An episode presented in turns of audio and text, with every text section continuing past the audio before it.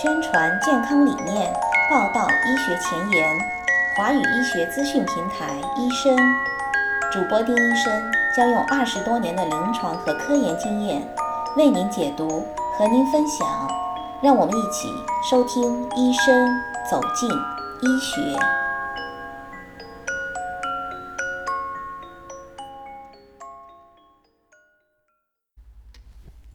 大家好，我是丁医生。感谢关注华语医学资讯平台医生。在这期节目里，我要来和大家聊一聊，怎样在浩瀚的网络医学健康信息的海洋里不被迷失。现如今是一个信息量爆炸、网络通信极度发达的时代，每一分每一秒钟都有大量的信息在发送、在转发、在被关注。但是，也正是由于信息量的超级巨大。同时又有很多的信息观点，看着是针锋相对、意见相左的，所以就会把信息的接收方搞得云里雾里，不知到底该听谁的，怎么样做才是真正对路、可靠、科学、可信的呢？因为我自己是肿瘤学博士毕业，做过临床科研二十多年，也已经是肿瘤内科的主任医师，又在美国进修访学过多年。所以呢，也经常会收到很多来自病人、来自亲戚朋友的疑问，有的时候也会收到咨询者转发在某些网页、某些微信号上看到的信息来向我求证，这到底是不是真的？询问的最多的可能是因为身体哪里不舒服，或者拿到了一个医生诊断之后来询问，接下来应该怎么办？应该去哪个城市找哪家医院？应该看什么科？有一些在我们医生的眼里看来很简单、很明了的问题，在普通人那里真的是一件大事情。因为医生一般都很忙，时间都很宝贵，有时候呢，病人就会自己到网上去搜索，或者拿着手机微信收到的信息自己去寻找答案。但是网上的信息哪些可信，哪些不那么可信呢？就曾经有人拿着一则在微信上广为流传的信息问我。现在的肿瘤是不是都是过度治疗啊？化疗、放疗这些治疗手段是不是真的只会促使人走得更快？你看某某医生、某某大师不都这么说了吗？一旦肿瘤不能手术，只能靠化疗和放疗，是不是就说明这个人没救了？很多类似的问题和担忧，我回答了一遍又一遍，但是也只能是针对问我的那几个人。还有一次印象很深，收到一个朋友转发的视频。视频里很是煞有其事的报道，一位用了所谓的毒面膜的年轻姑娘，最后导致她的脸部常年在晚上会自行发绿色荧光。我看了之后真的是哭笑不得。且不说是怎么样的荧光制剂的附着力会如此之强，怎么样都去不掉，就看看那个人的荧光脸，边缘整齐光滑，没有任何的荧光缺损、模糊和荧光强度的不一致。而脖子和手这些应该最容易经常接触面膜的部位都是完好无损。这样的视频在我们学医的人看来，明显就是为了博人眼球、为了赚流量炮制出来的。但是关注点击的真的是好几万呢，真的还有很多人是信以为真的。还有就是作为肿瘤科医生经常被问到的，现在的肿瘤治疗是不是都是过度治疗啊？你看病人花了十几万、几十万，人最终还是没有了。网上说谁谁谁拒绝化疗，出去旅游了，现在照样活得好好的。对于这样的疑问，我也只能一遍又一遍地进行耐心的解释。化疗是肿瘤治疗的一种主要的手段，除了手术，化疗和放疗在很多类型的肿瘤治疗当中都占有不可或缺的地位。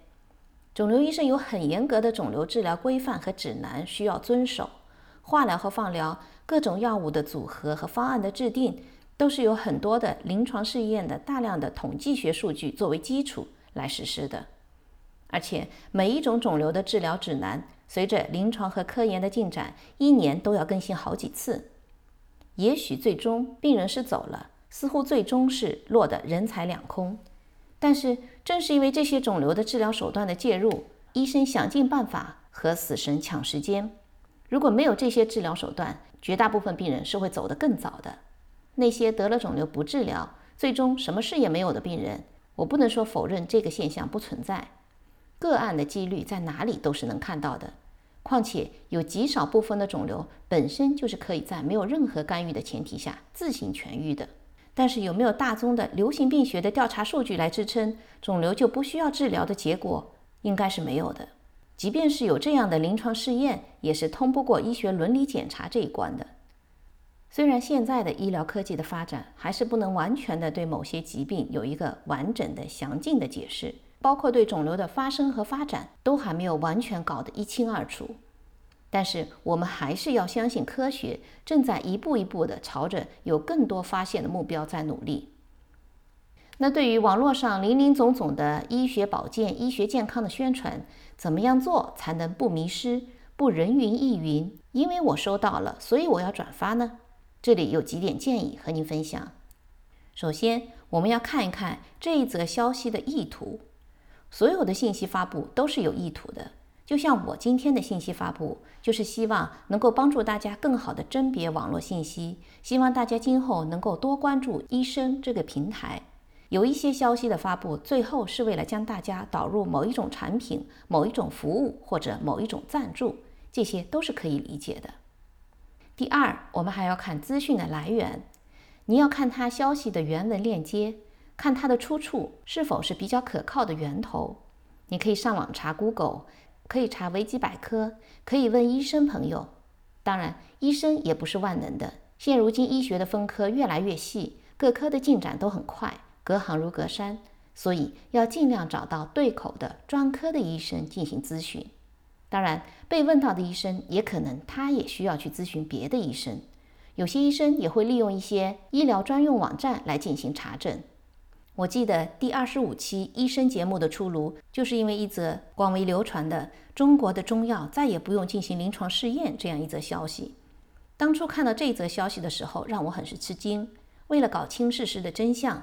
我找出了《自然》杂志新闻版面的英文原文，给听众朋友们进行了整篇原文的翻译，也查阅了很多相关的资料，进行了相关的信息解读，尽量对事实进行还原，让听众心里更明了。第三点呢，我们要关注一下消息发布的平台。当你收到某一资讯的时候，建议留意一下消息发布的平台。就是说，是怎样的一个机构、一个群体或者一个人在那里为这些消息发声？这个消息发布平台对专业性、科学性、客观性的把握是非常重要的。第四点呢，我们还要注意消息更新的日期。很多的信息在我们收到的时候，已经不知道经历了多少次转发，不知道已经是多久之前的事情。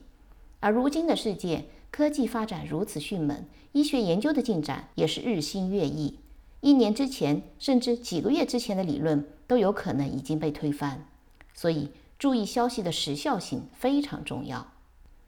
我也正因为是从事临床和科研二十多年，其中有好多次好几年在美国访学进修，现在长居美国以后，更是感受到，不论是在国内还是在美国，还是有很多的中国人，包括在美国的一部分中国人，因为种种的原因。因为语言，因为了解的渠道，以及因为时间和精力的关系，对如今的医学信息，尤其是美国一些先进的、世界领先的医疗信息不够了解。而医学呢，又是一门经验科学，没有坚实的医疗知识和临床科研这些基础作为背景，外行人要真正看懂其中的门道是很难的。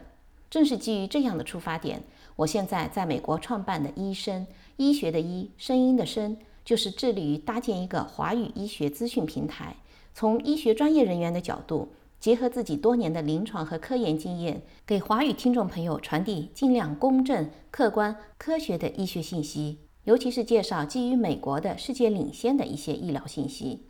当然，单靠我一个人的力量是单薄的，我们也正吸引越来越多的志同道合的医学同行们，共同来为病人服务，为社会服务。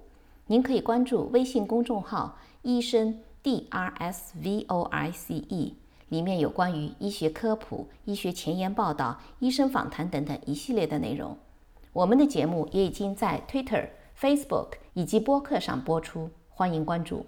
医生网站三 W 点 D R S V O I C E dot com 也在每日更新，欢迎浏览更多的文字信息。